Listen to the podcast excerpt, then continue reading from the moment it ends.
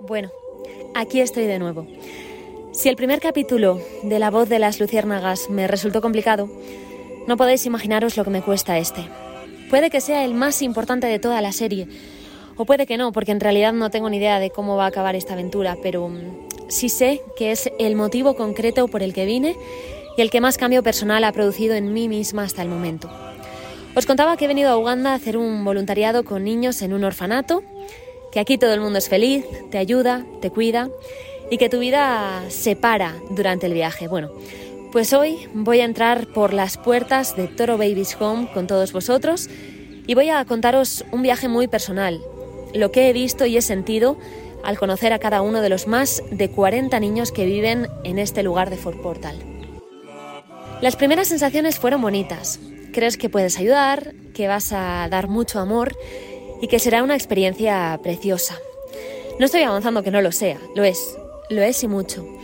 Pero hay muchas cosas detrás de todo esto que o no se cuentan, o no se pueden imaginar, o no sabemos muy bien cómo expresarlas quienes las vivimos. Así que yo voy a intentarlo.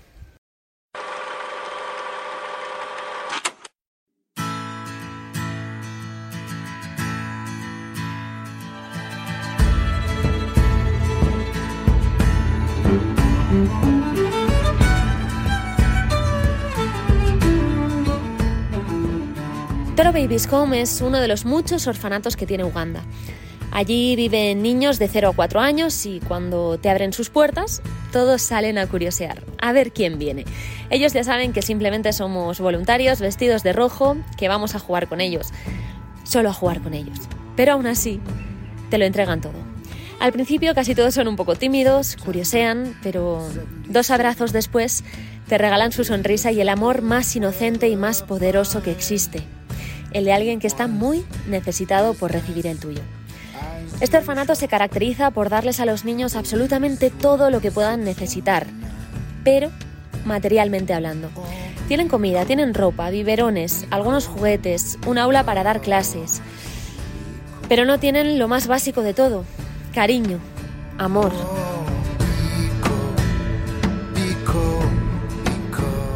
Con ellos están las cuidadoras de toros, sus madres, como se les llama de manera metafórica. Son señoras cuyo trabajo es cuidar a los niños de todo lo esencial, pero no dan abrazos, no juegan, no cantan, no enseñan, solo lavan lo que está sucio, dan de comer a quien tiene hambre y meten en la cama al que necesita dormir.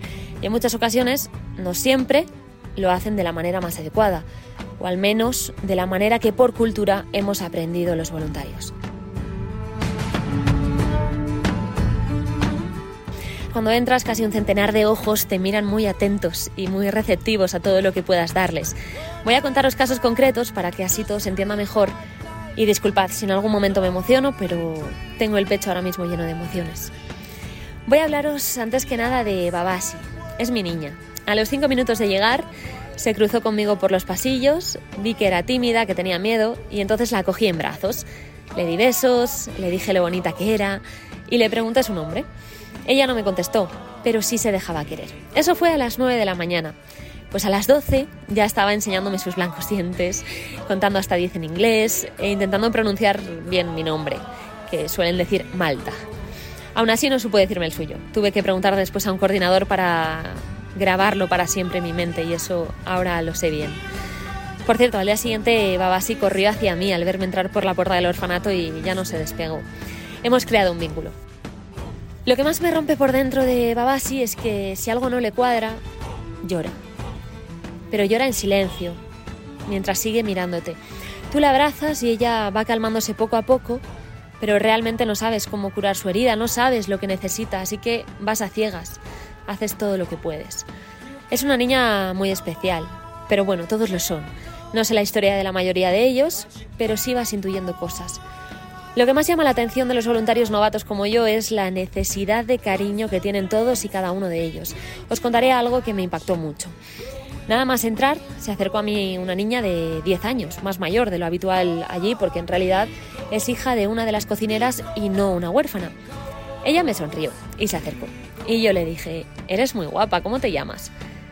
Karunji Beatriz, me respondió. Y le repetí, Karunji, eres preciosa, lo sabes, ¿verdad? Su reacción fue inmediata. Sonrió y enseguida, a los dos minutos de conocerme, me preguntó si se podía venir conmigo a España. No me lo esperaba, le dije que no podía llevar a ningún niño conmigo y me dijo, pues por favor, págame la escuela, ¿puedes apadrinarme? Yo, recién aterrizada, quise ser cauta. Le dije, bueno, eso lo veremos más adelante, ahora vamos a jugar, a disfrutar de nuestro tiempo juntas.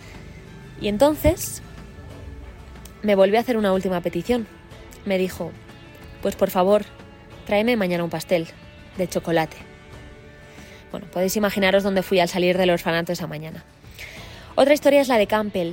Es una bebé que llegó muy pronto a Toro Babies con su hermana gemela. Tendrán, no sé, tres, cuatro meses. Pero están rígidas porque nadie las saca de su cuna. Tienen marcas en el pelo de estar siempre en la misma posición, nunca les da el sol. Si no hay un voluntario que les saque al jardín en brazos, como hicimos nosotros, por supuesto. El segundo día, lo primero que hice, porque me lo pidió una de las madres del orfanato, fue prepararla para el baño.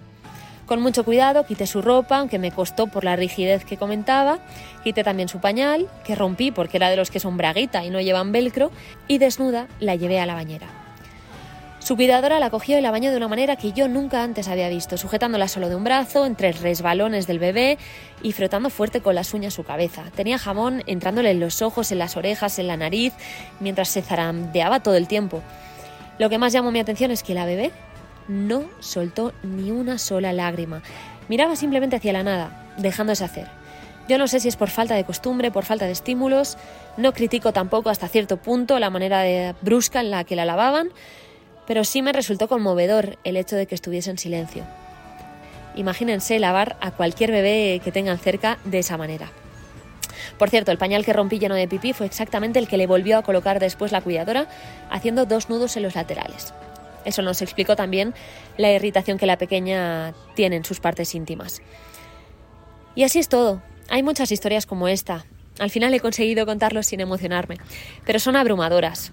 No sabes qué puedes hacer más, no sabes si realmente importa o vale la pena los apenas 15 días que vas a estar con ellos, hasta que te iluminan con sus dientecitos y sabes que toda ayuda es poca, pero toda es importante.